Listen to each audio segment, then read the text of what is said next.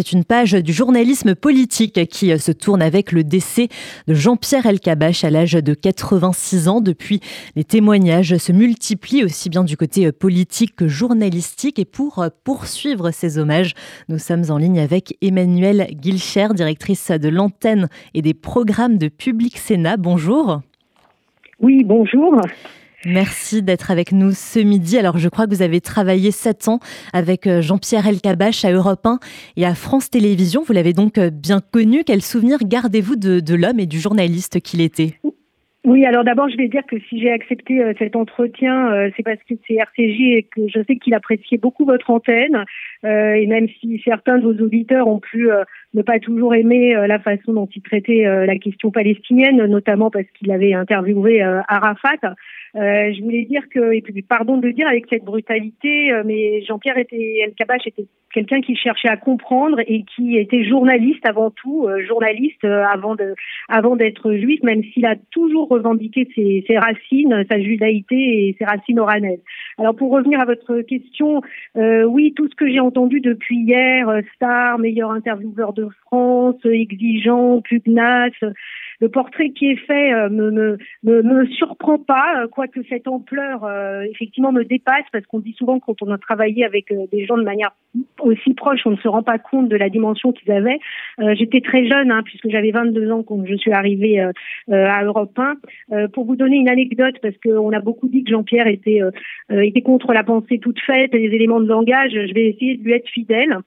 Euh, en disant que d'abord c'était quelqu'un qui euh, euh, qui qui effectivement sortait des sentiers battus puisque moi j'ai été repérée on va dire totalement par hasard. Je sortais de Sciences Po je lui avais écrit parce que j'avais écouté son émission découverte hein. il faut dire que on était en 88 il n'était pas encore redevenu l'intervieweur phare qu'on connaîtra plus tard.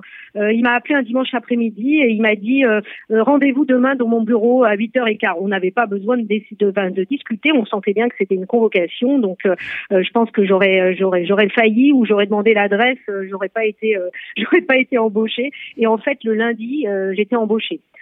donc ça, c'est pour montrer mon petit exemple personnel est pas très intéressant, mais sa façon qu'il avait de donner sa chance à des personnes euh, qui qu'il avait euh, repéré, qui sur une lettre, qui sur une rencontre, euh, parce que ce qui était euh, très très intéressant, c'est Jean-Pierre Alcabache, c'est que il ne supportait pas la reproduction des modèles sociaux. lui, il venait, on l'a beaucoup dit, hein, d'un milieu assez modeste, au rang, etc. Il s'était fait tout seul et il aimait bien aussi ne pas prendre des fils d'eux. Je, je, ne compare pas du tout à François Barouin, mais par exemple le recrutement dont on a parlé de François Barouin comme journaliste à Europe 1 euh, n'était pas du tout lié euh, euh, à une quelconque affinité familiale. je pense que effectivement, il avait repéré chez lui un grand talent qui, s'est exprimé ailleurs que dans le journalisme.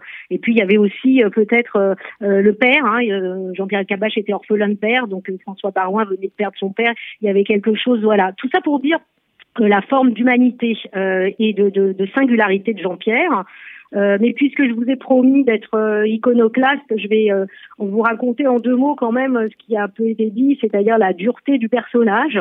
c'est quelqu'un qui pouvait être très très dur avec son entourage professionnel.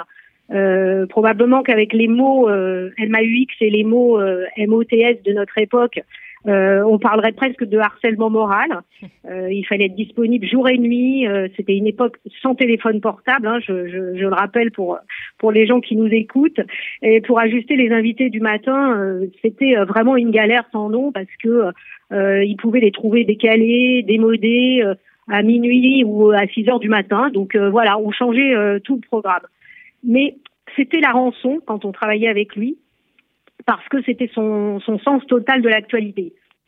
Et, euh, et, ce qui m'a appris aussi, euh, c'était effectivement de trier euh, ce qui était essentiel, hein, c'est-à-dire le long terme, et ce qui, devrait, ce qui deviendrait accessoire trois heures ou 24 heures après. Est-ce qu'il vous a donné un, un, conseil dans ce métier de, de journaliste que vous continuez encore d'appliquer aujourd'hui, Emmanuel Guilcher alors, euh, le conseil, c'était de douter de tout euh, et surtout euh, de soi-même. Euh, et puis, je vais dire d'une manière très pratique, il avait une méthode infaillible, alors qui est valable surtout pour les professionnels anxieux. C'était ces fiches hein, dont on a beaucoup parlé, ces fameuses fiches. Je dois dire que je ne me suis pas du tout émancipée de cette manie des fiches Bristol avec les stabilos. Et bien qu'on soit passé à l'ère du numérique, j'ai pas réussi à trouver une méthode qui soit aussi euh, aussi euh, aussi forte que celle qui consiste à relire, réécrire, retravailler une phrase. En fait, euh, en matière d'interview, comme pour tout, c'était toujours retravailler, retravailler, retravailler, comme s'il avait écrit un texte en fait, même s'il savait qu'on était dans l'accessoire, hein, puisqu'on était dans, dans l'oral, sa voix à lui, c'était sa voix, c'était pas l'écrit. Euh, D'ailleurs, c'est pour ça qu'il avait une telle admiration pour la littérature. Hein. On peut citer Camus, euh, et j'en je, je, profite pour, pour, euh, pour, pour évoquer son épouse Nicole Avril, l'écrivaine Nicole Avril. Il avait vraiment une passion euh, pour la littérature, avec des, des centres d'intérêt qui ne qui n'étaient pas limités. Ça aussi, c'est quelque chose euh, qu'il m'a donné en héritage, c'est d'être curieux de tout. Un journaliste ne devait pas être curieux que de la politique. Un journaliste, il devait être passeur de la culture, de la science, de la littérature, enfin de tout ce qui fait euh, notre humanité. Merci beaucoup Emmanuel Guilchard pour cet hommage sur nos... Est-ce que je peux juste, pardon, ajouter une petite chose pour vos auditeurs euh, allez Donc, euh, je reprends ma casquette de directrice des programmes de Public Sénat. Euh, nous allons euh, diffuser, et c'est déjà en disponibilité sur la plateforme de Public Sénat, un entretien exclusif qu'il avait donné à Rebecca Fitoussi. Donc, c'est Un monde, un regard, et c'était un entretien à l'occasion de la sortie de ses mémoires en décembre dernier. Donc, voilà. je crois que c'est un, c'est un bel hommage qu'on peut lui rendre. Eh bien, merci beaucoup, Emmanuel Guilcher. Je le rappelle, vous êtes donc directrice de l'antenne et des programmes de Public Sénat. Merci encore pour euh, cet hommage et, et très belle journée à vous. Merci beaucoup. Merci.